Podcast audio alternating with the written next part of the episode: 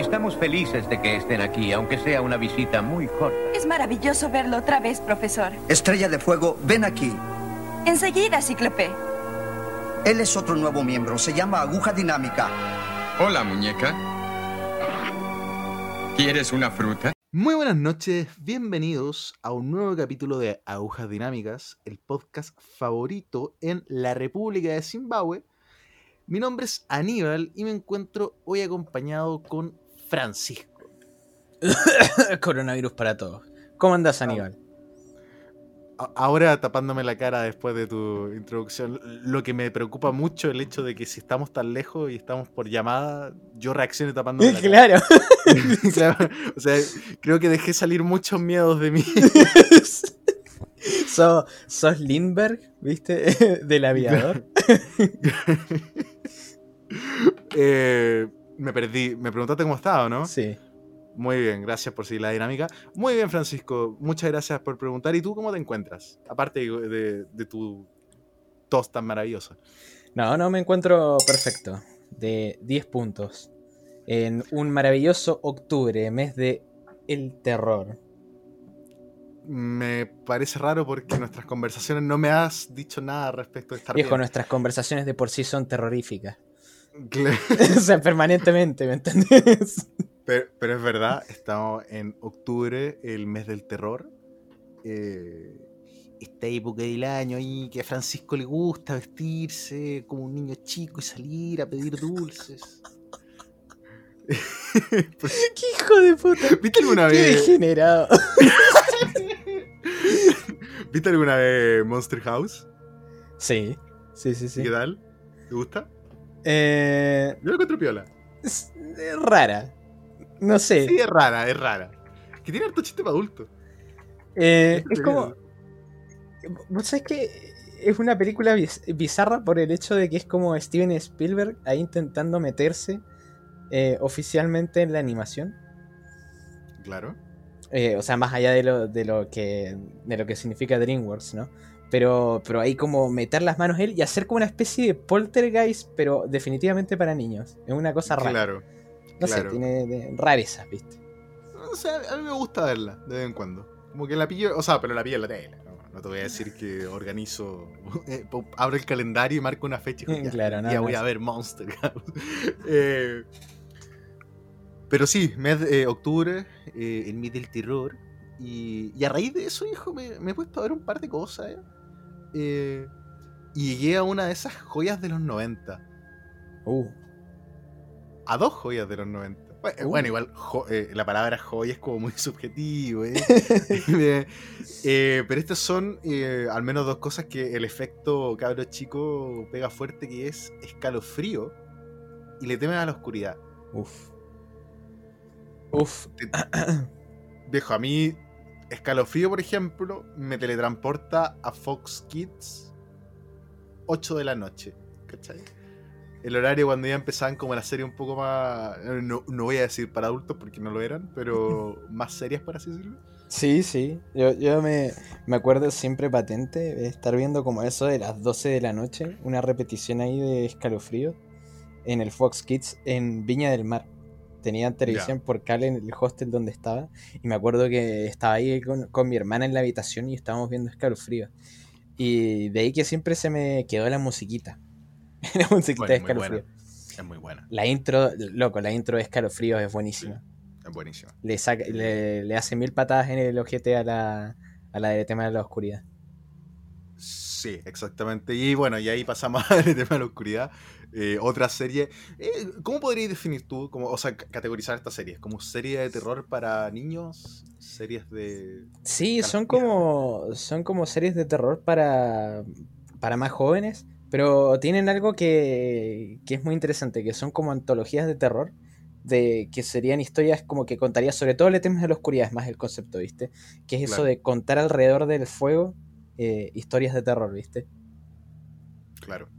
Y, No, bueno, ese, ese era el concepto. Claro, por eso. Eh, más que nada en, de tema de la oscuridad, en escalofríos era como que Pero. pasaba. Pero, Claro. Claro, Escalofrío era como, pero sí. era como una serie. Era, era esto. te metían cosas. El, el otro tenía como. Claro, eso, es que como su por canon. eso. Sí, sí, sí. eso mismo. Pero bueno, eso era como que justamente pasaban la- las historias que se iban contando de boca en boca y terminaban en ese fogón y ahí los pendejos se las contaban entre ellos, ¿viste? E- Esa idea me gusta mucho porque es algo que uno hace. es algo que uno hace. En serio, nunca lo he hecho. Sé que aquí acabo de arru- arruinar la dinámica, pero nunca lo he hecho. Nunca se ha dado la situación. Y yo, por ejemplo, cuando estaba en Scout, me acuerdo que hacías el. Te, te tenías que quedar haciendo la guardia o cosas así. Tenías 13, 14 años. Y estaba el fuego ahí, ¿viste? Y hacías tiempo contando esa clase de pelotudes. Bueno, mm, bueno no sé. eh, Sodoma y Gomorra.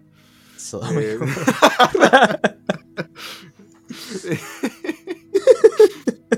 Muy Acabo de bien. destruir a los scouts. Muy bien, muy bien. Ahora sí. la, la asociación de scouts están eh, emitiendo un comunicado en contra de nosotros. Eh, no, pero- no, no voy a violentar mis, mis recuerdos de infancia, ¿sí? Claro, no. eh, este es un tema eh, complicado para Francisco, así que no sigamos con. No, bueno, pero para, volviendo al tema. Volviendo al tema. Eh, esa, esa actitud de, de contar historias alrededor del fuego, o bueno, de contar las historias de boca en boca, es algo que sin embargo venimos haciendo desde tiempos inmemoriales, loco. Absolutamente. Y de hecho, lo venimos haciendo desde tiempos tan inmemoriales que el canon que se ha ido formando básicamente son folclores de distintos lugares del mundo y que curiosamente hasta el día de hoy siguen saliendo historias así, viejo. Es como que está bien. Vos, por ejemplo, tenés el trauco, la pincoya, acá en Chile estoy diciendo, Claro. y- pero, pero a la vez, si bien esas, esas son leyendas antiguas, por más pete que nos pueda parecer cómo suenan, el día de hoy todavía están esas mismas, o sea, salen nuevas historias. Por ejemplo, la rubia de Kennedy, Sí. o, o bueno, o, o no sé, cuál otra leyenda urbana que ya uno le dice, ¿viste? Pero, pero son eso mismo, ¿me entendés? Son historias que se van pasando de boca en boca y que de alguna manera intentan como, no sé, e- e- entender la realidad desde una parte más fantástica. Claro. Eh, sí, y, y como bueno, como tú bien dices, en el fondo eh, va mucho con el folclore propio de la de la nación, o sea, del territorio donde se está, donde se cuenta. Eh, acá en Chile, si te vas al sur, tenías la pincoya, el cuero y todas esas que en algún momento se convirtieron en, en carta, mito y leyenda. Ah, sí. La, la primera Oye, manera de absorber cultura. Claro, claro. La, la primera forma de capitalizar la cultura. Eh, pero, ay viejo, yo, yo conocí muchas cosas por la carta mito y leyenda. Sí, sí, sí, absolutamente. Era muy bueno. Bueno, hoy en día y leyenda sigue. eh, eh, esto, esto está dentro del podcast, por si acaso te dirá que, está hablando, que están hablando de esto, pero eh, el nombre calza, así que Claro. eh, con, con la.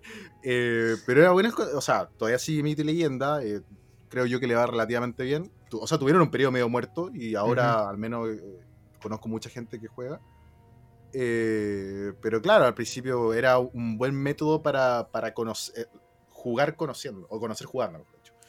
Sí, sí, absolutamente. Además me Tenían gustaba eso- que... su leyenda dentro de la, la propia carta.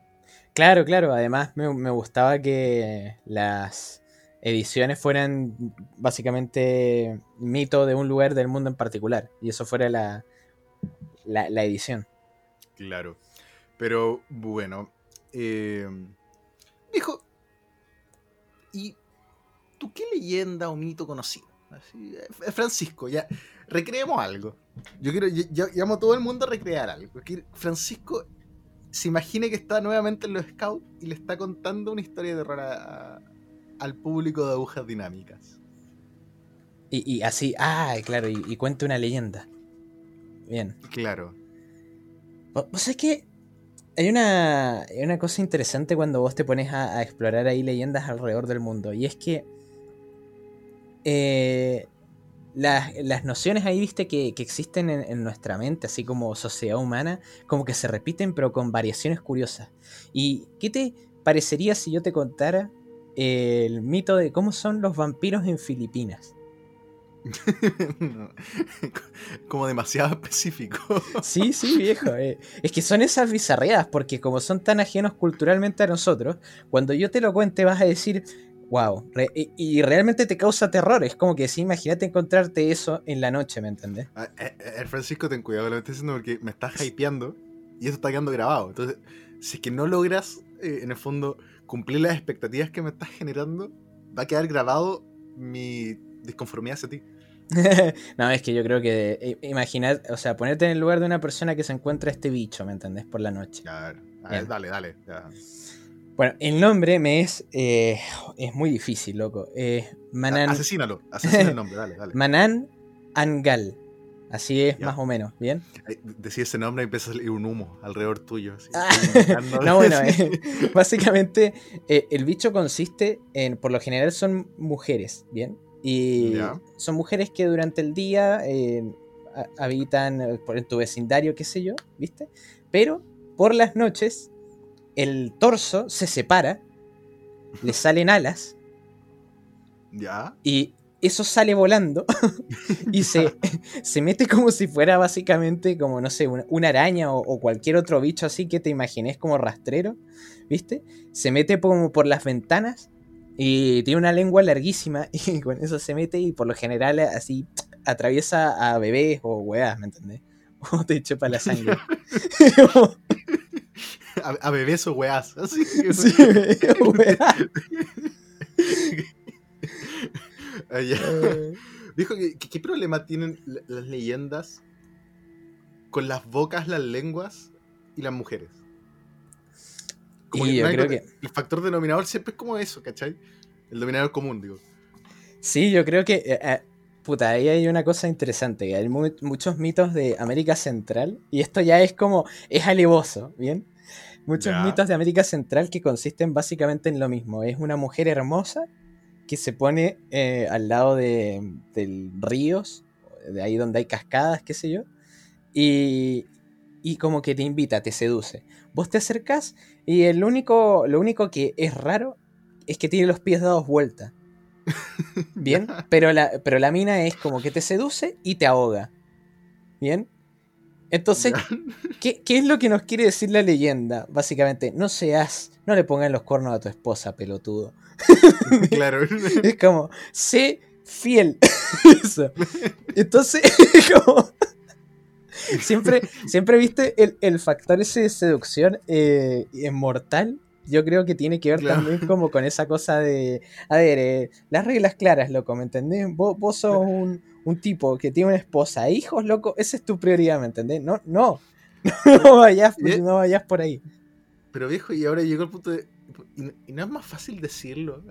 Ser literal y decirlo que tener que inventar una historia. no, es que, ¿Por- bueno, por eso es tenemos lo- que complicar las relaciones humanas. Es que ah, ahí, hay, ahí hay una cosa, hay una cosa que es mágica, loco, de cómo, cómo interactuaban los seres humanos antes. Y es que esta... eh, obviamente, obviamente no es tan simple, hay elementos simbólicos No, claro. más, más, claro, ¿no? Pero, pero si vamos directo a lo que vos propones, es como... La gente de las edades más antiguas como que tenía una interacción con el mundo bastante extraña. Bastante extraña. y, la forma de interpretar la, la realidad eh, tambi- también es bizarra. O sea, para nosotros no podríamos hacer eso, ¿me entendés? Pero, pero ellos sí. Y en esa forma de alegoría es donde se enseña más. Oye, ¿Mm? puta, yo creo que hay algo que aclarar y que el público eh, se va a preguntar. ¿Francisco acudiría si una mujer la, la- la trae así? Eh, Cae- tú- tú- tú- haz la reflexión, Francisco. A ver, ¿caería en esa trampa? oh, es que yo necesito. eh, Yo soy muy kinky, necesito cosas más sucias. No me basta que tenga solo las patas chuecas. Claro, no, no. Eh, oye, pero. Bueno, claro, o sea, eh, encontramos estos puntos comunes. Y, y, por ejemplo, hay uno eh, que va como por el mismo estilo, ¿cachai? En- pero ya al otro lado de- del globo, en Japón, con la típica historia, ¿cómo se llama esta? Kuchisake Onna. Ojalá Oh. no haber, o- ojalá no estar invocándola. Eh, Tenéis que decirlo tres veces. dilo tres veces. Eh, que es la- el- esta leyenda de la mujer que tiene la boca cortada. Y que en el fondo adelantada a su época, anda con una mascarilla, eh, eh, previniendo el coronavirus, eh, alejándose de Francisco. Muy bien, muy bien. y que en el fondo te la, te la encuentras tú eh, en la noche en, en Japón y la cual al acercarse, tú al acercarte a ella, al, al no percatarte de, de su boca cortada eh, por esta mascarilla, así que tengan cuidado cuando anden por la calle, eh, la, gente con mascarilla. Nunca Claro. se sabe quién tiene la boca cortada. Eh, Un, un dato más para estar paranoico. Claro, claro. Eh, y que al encontrártelo eh, te pregunta si es hermosa. sí. Y aquí es cuando ya la, la cuestión se vuelve como, estoy jodido. ¿Cachai? Porque te pregunta eh, si es bella, ¿cachai? Si no le respondes, te corta la cabeza con unas tijeras. ¿De dónde la saca? No tengo idea. Porque un espectro que la boca cortada anda con tijera, habría que preguntarle. Pero si le respondes que sí, se quita la máscara, te muestra la boca cortada, ¿cachai? Y te vuelve a preguntar si es bella. Y aquí es cuando tú decís como, ¿y qué hago? Porque la leyenda dice que si le respondes que no, después de haberle visto la cara cortada, te corta por la mitad. Pero si le respondes que sí, se alegrará y te cortará la boca de oreja a oreja, dejándote igual que ella. Viejo, es como. Estoy Me- jodido. Es como me levanté hoy día con el pie izquierdo. Claro, eh, me, me encanta, me encanta. Es como que no hay solución, es simplemente. ¿Cómo, ¿Cómo llego a casa y explico esta weá? es, la, es la. Es como la resignación japonesa, ¿viste? Claro. Oye, igual, igual es jodido, eh, loco. lo- los japoneses, la concepción. La concepción de mítica que tienen. Porque viste que básicamente le atribuyen espíritu a todas las cosas. O sea, con, Claro. los- con los yokai. Sí. Y, y eso es como, no sé, una forma bizarra de relacionarse con el mundo. Es como México. Siempre, viste, México Oh. es nuestra muletilla para lo sobrenatural.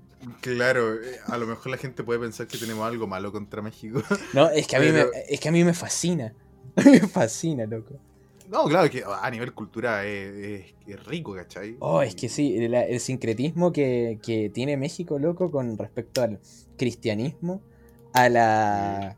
básicamente a las culturas nativas y a, y- bueno, y a la bizarría euro- europea que se ha metido, es, es que. es digno de admiración. No, y a la cosa africana, viejo, porque también meten macumba y todo eso, ¿viste? Sí, weón. La cagaron como agarraron toda y armaron su propia cultura con el resto. Sí, culiado. Bueno, hay, hay- hay una cosa igual. eh, después volvemos a Japón, porque hay algo que te quería comentar que yo sé que te va a divertir. Pero eh, no sé cómo es en Chile, pero por ejemplo, Colombia, México, Argentina, Brasil, y bueno, la, verdad es que Venezuela también, todas esas partes, es como la herencia esa africana de la macumba, de la santería, es, está muy presente. Yo no recuerdo que en Chile fuera tan así. A ver, eh, igual me estáis tirando un tema de que me puedo meter en problemas. Eh, no, pero, o sea, existe. Pero, es que yo creo que se ve como un lado el tema como de la brujería, por así decirlo. Es como, como que se salta generaciones, ¿cachai? Sí. Eh, y, y- y- el cómo aplica a determinada generación, eh, o sea, cómo es en cada generación, determina en el fondo el cómo está aplicado, porque al menos yo, yo por lo que he visto, ¿cachai? O por la gente que he conocido, como que ya tenía un factor, eh, un rango etario, entre comillas, mayor, que es como que creen esta brujería, ¿cachai? Como para traer buena suerte, para esta otra cuestión, eh, los amarres y toda esa cosa. Sí. y tenía el otro sector que es como un- un- uno más, eh, más joven que eh, lo ve desde el otro punto de vista como sanarse espiritualmente, etcétera, ¿cachai? Claro, claro. Eh, como para no usar términos específicos que sí me puedan llevar a, a problemas. Eh, pero, pero en Chile yo creo que no es tan eh, latente como en otros países de, de Latinoamérica, claro está. Ah, Sí, no, es Eh, que a, a eso, a eso quería llegar, porque yo a lo que, a lo que iba era algo más visceral. Eh, mira, pequeña anécdota de Halloween. El, el amigo de del padre de un amigo muy cercano mío trabaja en el cementerio. Nombres, nombres, nombres. Ah, No, pero bueno, trabaja en el cementerio de Mendoza, ¿bien? En el cementerio general. Y el tipo es cuidador de noche. Entonces, el, el viejo de mi amigo va y va- iba y lo acompañaba, ¿viste? Y se tomaban unas cervezas ahí, qué sé yo. Y el, el tipo, el, el padre de mi amigo me dice, eh, ¿sabes una de las cosas que siempre pasaba, viejo? Todas las putas noches había que ir a corretear a un tipo que se había metido a hacer rituales de macumba encima de las tumbas. No, y los hueones se meten y como que eh, escarban, loco, intentan sacar cosas, De ¿me más, entendés? po. De más. Como, viejo. Oye, Qué turbio. brígido- Qué, vi- oh, qué weón, que dirigió eso. eh, el. ¿Cómo se llama? El. Puta, el abrir tumbas, weón. El saquear tumbas. Que, Sí. que, que brígido, Como que yo creo que supera mucho el límite. Yo, como sin ser una persona creyente, ¿cachai? Como que digo, no, eso es como ya pasar un punto. Bueno, pero ahí, está, ahí está, pues, loco. Eso es como. Eso es algo muy cultural que, que nosotros tenemos en, en general, así como, como humanidad. Eh, la creencia de que, bueno, hay que respetar como a los que ya están enterrados, ¿me entendés? Claro. Es como, bien, lo enterrado ya está, por, por algo está. Es como respetar. Respetar y límites. No sé por qué me acordé ahora de, de Coco, la película. Ah, de Coco. Oh, no, no. Vienen las lágrimas, no. Ah, cambia el tema, Francisco. Ah, bueno, bueno, para, para, para. Quería volver a Japón brevemente, porque te quiero contar algo. Que Viejo, yo sé ¿te que. das cuenta cómo estamos viajando de país en país? Sí, Loco, tengo el pasaporte ahí tapizado. es lo más cerca que vamos a estar, viejo. De, de viajar por mucho ahora- tiempo.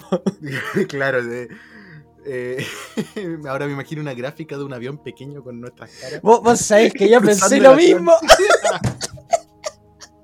Ay, la gente debe estar diciendo hoy los tipos imbéciles. Ay, pensé. ¿Te, te acordás de la ruta del Nilo y todos esos programas? claro, claro, muy, muy antiguo. Oye, espera, qué cuático eso, esos programas de televisión culturales que fracasaban. Sí. O al menos la televisión abierta chilena. Es, es que yo, yo- yo vi un par de programas de la ruta del Nilo. Cl- Claro, que, Y- que igual eran interesantes, pero eran otros que. No, sí, sí, sí. Era como ese. Es como cuando en. Puta, acá en Chile, el- generalmente el canal 13 el domingo, como que da programas culturales todo el día. Yo creo que debe ser el día en que el canal tiene cero rating, así. bueno, era como la cultura entretenida. Que era automáticamente tenéis que ponerle depresión. Es que si tenéis que ponerle entretenido al nombre del programa, no puede ser, po. Algo Ah, sí. está mal, Era, era, era muy áspero. claro. Pero ya, a ver, Francisco, no, Bien, no te Volviendo- distraigas. volviendo a Japón. Ya. Yo sé que a vos te gusta Pokémon. Bien. Entonces Ya. te voy a poner el antecedente. Porque es que loco, esto de los, japo- los japoneses son, son una locura, viejo. Bueno, durante el, peri- el periodo tardío de Edo, que es eh, básicamente ponerle. Ya esto estamos hablando del 1700 en Japón. Ya. Eh, hay, hay un, hay un estilo de, de pintura japonesa que, que es como muy sencillo, que deben haberlo visto la mayoría, que autores como Sekien Toriyama utilizaban para vender básicamente dibujos. Entonces lo que se hizo fue vender colecciones de dibujos sobre criaturas. Algunas eran mitos y otras se los inventaban. Y lo que se hizo básicamente eran colecciones para niños de estos bichos que vos coleccionabas. Es básicamente Pokémon feudal japonés. Claro.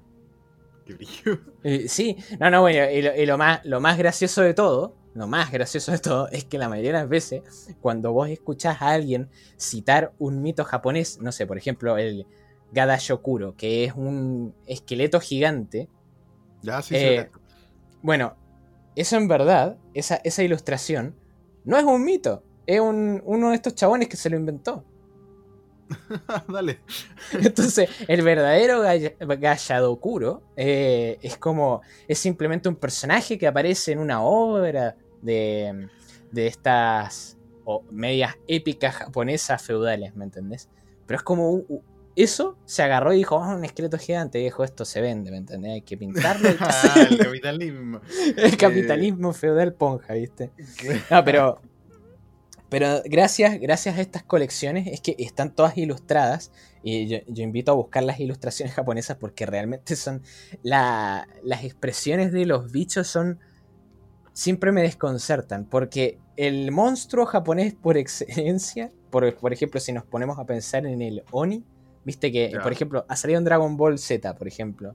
Que son los que están en el infierno. Que tienen los cachos y Sí. como la, la ropa esa con, con piel de leopardo. Bueno, la expresión, si vos ves las pinturas, son todas más o menos lo mismo, que es como una expresión que es como media triste, como agresiva y, como de pelotudo. No sé, todos los bichos en general tienen esa expresión. Y es una expresión desconcertante porque en el fondo sentís una como un terror mayor porque no reconoces esa expresión. Yo creo que yo creo que eso es como una de las cosas más ásperas de, lo- de las leyendas en general, sobre todo de las que no estamos como cerca culturalmente, es cuando no entendés la naturaleza de lo que se está presentando. Entonces eso te desconcierta más. El terror desconocido. Eh, Claro. Porque, por, por ejemplo, hay veces que, ah, y sobre todo ya esto es como dibujo, representación, ¿no? Pero, ¿te ha pasado que vos ves como lo que supuestamente debería ser un bicho imponente y que te cause terror y vos decís, ah, está piola? ¿Me entendés? Sí. Pero es como que decís, está piola y ya, ¿me entendés? Porque es una masa de músculos que vos le ves los dientes gigantes ensangrentados y vos decís, Es Ah. un Digimon. eh. ¿Cómo sí. El Digimon este que era una polilla. Oh. Eh, Cabu- Cauteramon, creo que se llama. Sí. No, esa, esa gilada, la verdad que es un logro que no sea terror eh, nocturno de muchos niños. eh, porque. Claro. Pero más encima es amistoso, si uno de los protagonistas, culiao. Sí, más encima es como nerd, así como más Claro, sí, el- sí, sí. El personaje nerd. No, el- Japón, viejo, Japón, lo logran. No, bueno, pero Oye, por ejemplo, Dale. si, vos buscas, si vos buscas, por ejemplo, un Wendigo, que Mm, eh, sí. este mito tradicional norteamericano, o sea, bueno, no es norteamericano. Es canadiense, ¿no? Eh, o sea, es de toda la zona del norte de América, eh, después de pasar de México, porque estos son de las tribus de los algonquinos, eh, que básicamente eh, abarca tanto Estados Unidos como Canadá. Pero... ¿Mm? No estamos pasando a llevar ninguna cultura, ¿verdad? No, no Eh. quiero una demanda mañana. No, no querés, no querés ser cancelado. No quiero ser cancelado, exactamente. No, no, no, bueno, sí, e, es de esas confederaciones de, de tribus. Bien. Y la cosa es que el Wendigo to- todos lo conocen, básicamente. Es, es un bicho que se produce a partir del acto del canibalismo, ¿viste? Ya, sí. O sea, vos durante, la, durante los inviernos, básicamente lo que tenéis que hacer es, eh, o sea, esto en el fondo es lo que quiere lograr el mito, que vos te mantengas unido a tu tribu. Es un, es un mito de, sobre- para evitar la- el egoísmo, para evitar el acto del canibalismo y para mantener las tribus unidas. ¿Me entendés? Eso. Y la cosa es que el, el bicho este, por lo, por lo general, la, se representa como un monstruo gigante que tiene como cachos de ciervo. Ya. Bien, así aparece, salvo en Until Dawn. Ay, justo. Yo te iba a decir que lo conocía de Until Dawn. Bueno, eh, eh, los cachos de ciervo no tendrían que estar. Es más, la versión de Until Dawn es, es, es correcta. Sí, Es correcta. es correcta, sí. Porque eh, lo de los cachos de ciervo en el fondo es una invención literaria de una novela que se llama así, una novela corta que se llama El Wendigo. Ah, pero me habías contado tú, que tú tuviste tu periodo donde te interesaste mucho en, en esta cultura, ¿no? Eh, sí, o, sí, o o en, sea, o en este, en este eh, eh, cosa. esta cosa.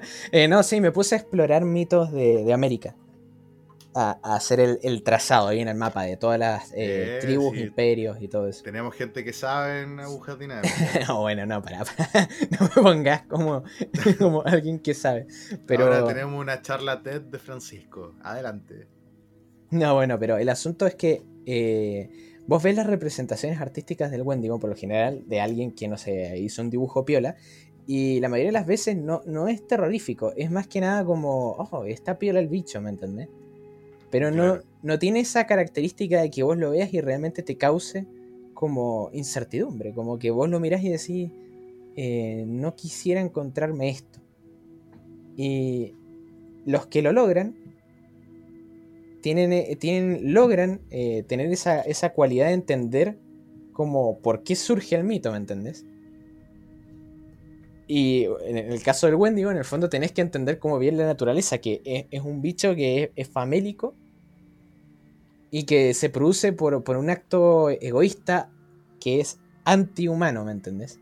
O sea, comerte Claro. a tus congéneres, eh, eh, guiarte solamente por tus intereses personales, ¿viste? Entonces, como que todo eso tiene que de alguna manera estar representado y, y sentir que hay crueldad, eh, perversión por parte del bicho, ¿me entendés? Es como, lograr eso es muy difícil, pero los que lo logran, logran capturar el, algo que, que se expresa en lo oral, ¿viste?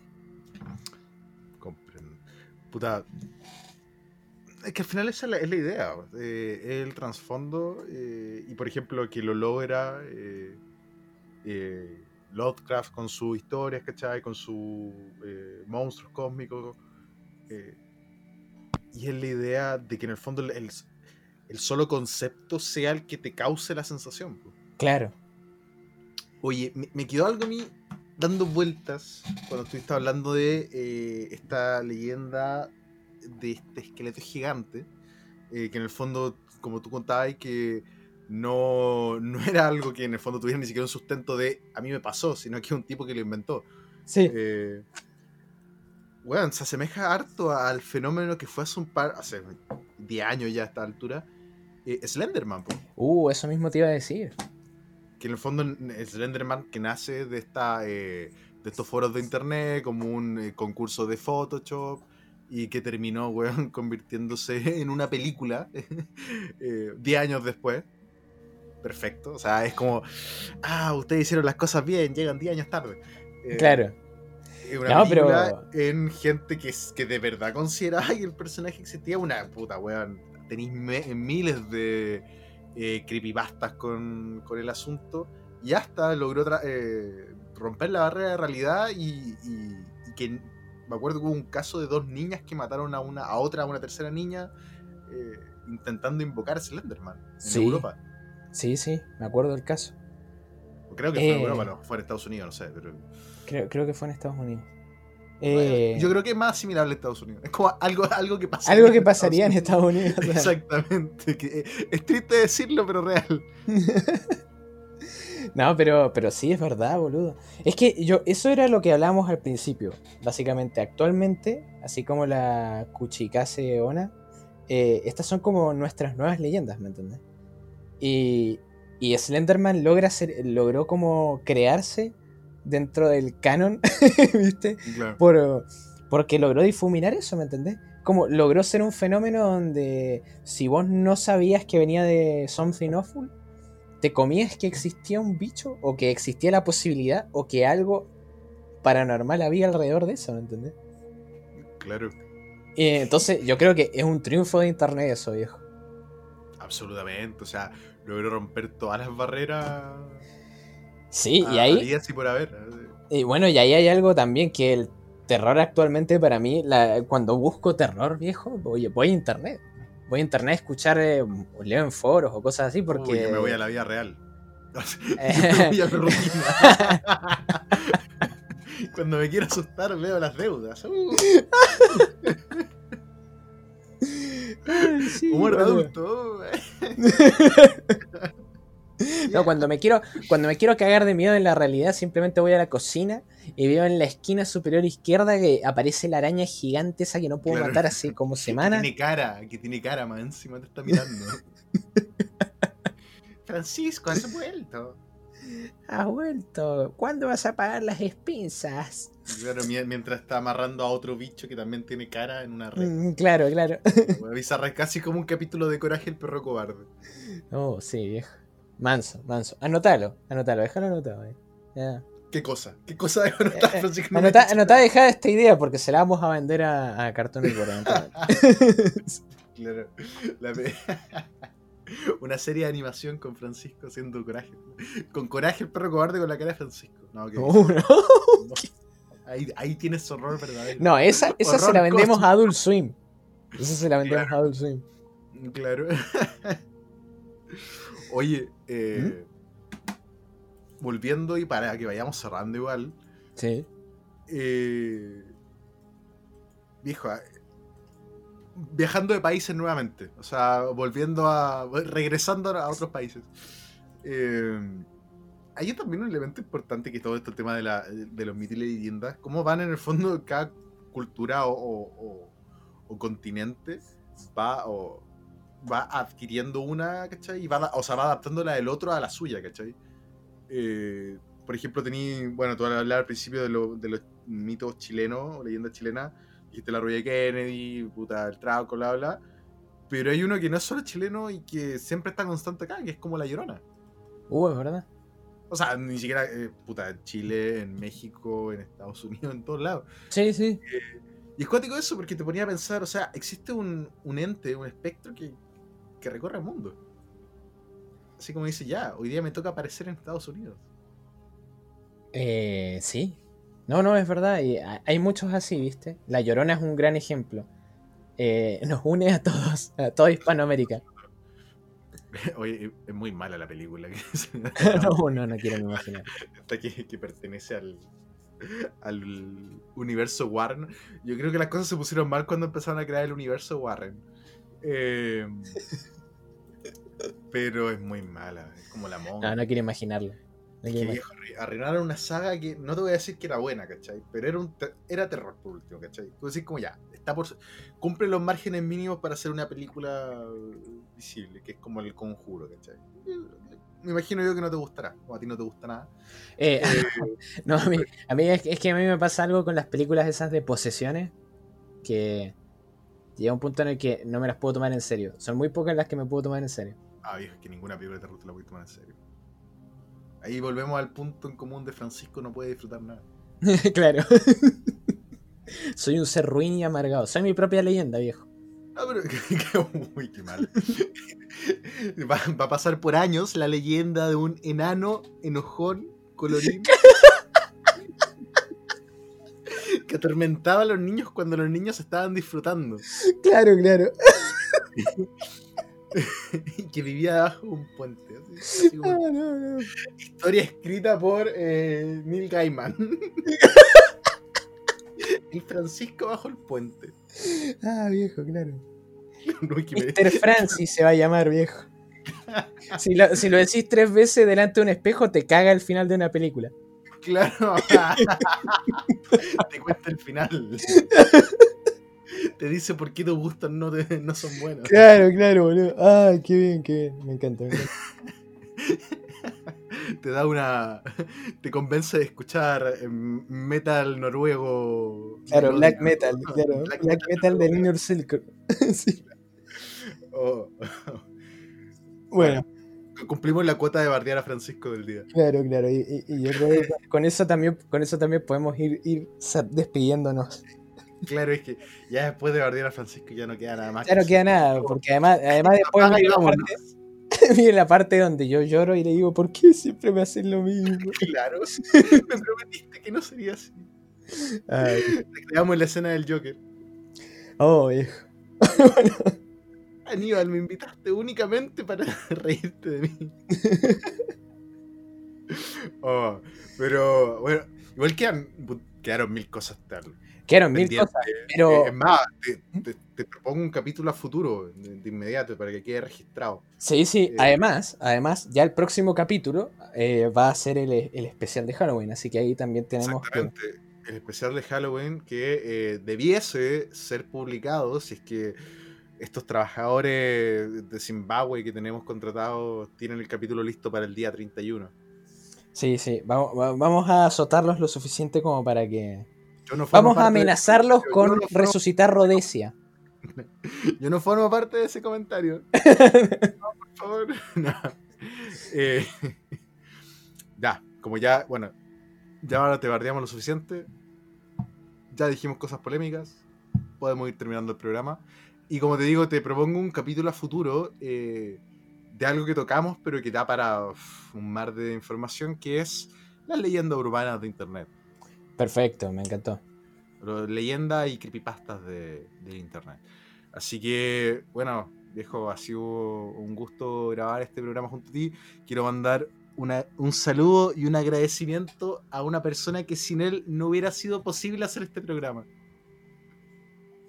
Por favor. Federico, yo te nombro aguja dinámica honorífica.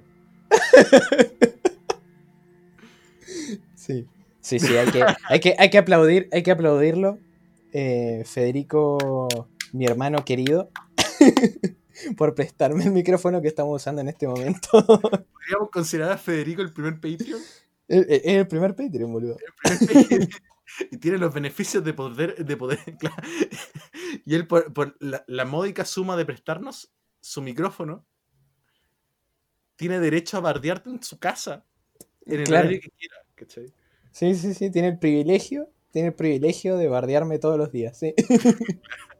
ya viejo Bueno, Eh, bueno ha sido un gusto eh, muy entretenido programa ojalá que ninguna de las cosas que hablamos esta noche se aparezca por eh, favor uf, no, no, por tengo favor. pensado hoy día dormir Eh, tus comentarios finales Nada, eh, también muy entretenido el programa y bueno, quedamos para el próximo que ya va a ser el de Halloween. Eh, un saludo para todos y nos estaremos viendo. Un saludo para todos y adiós.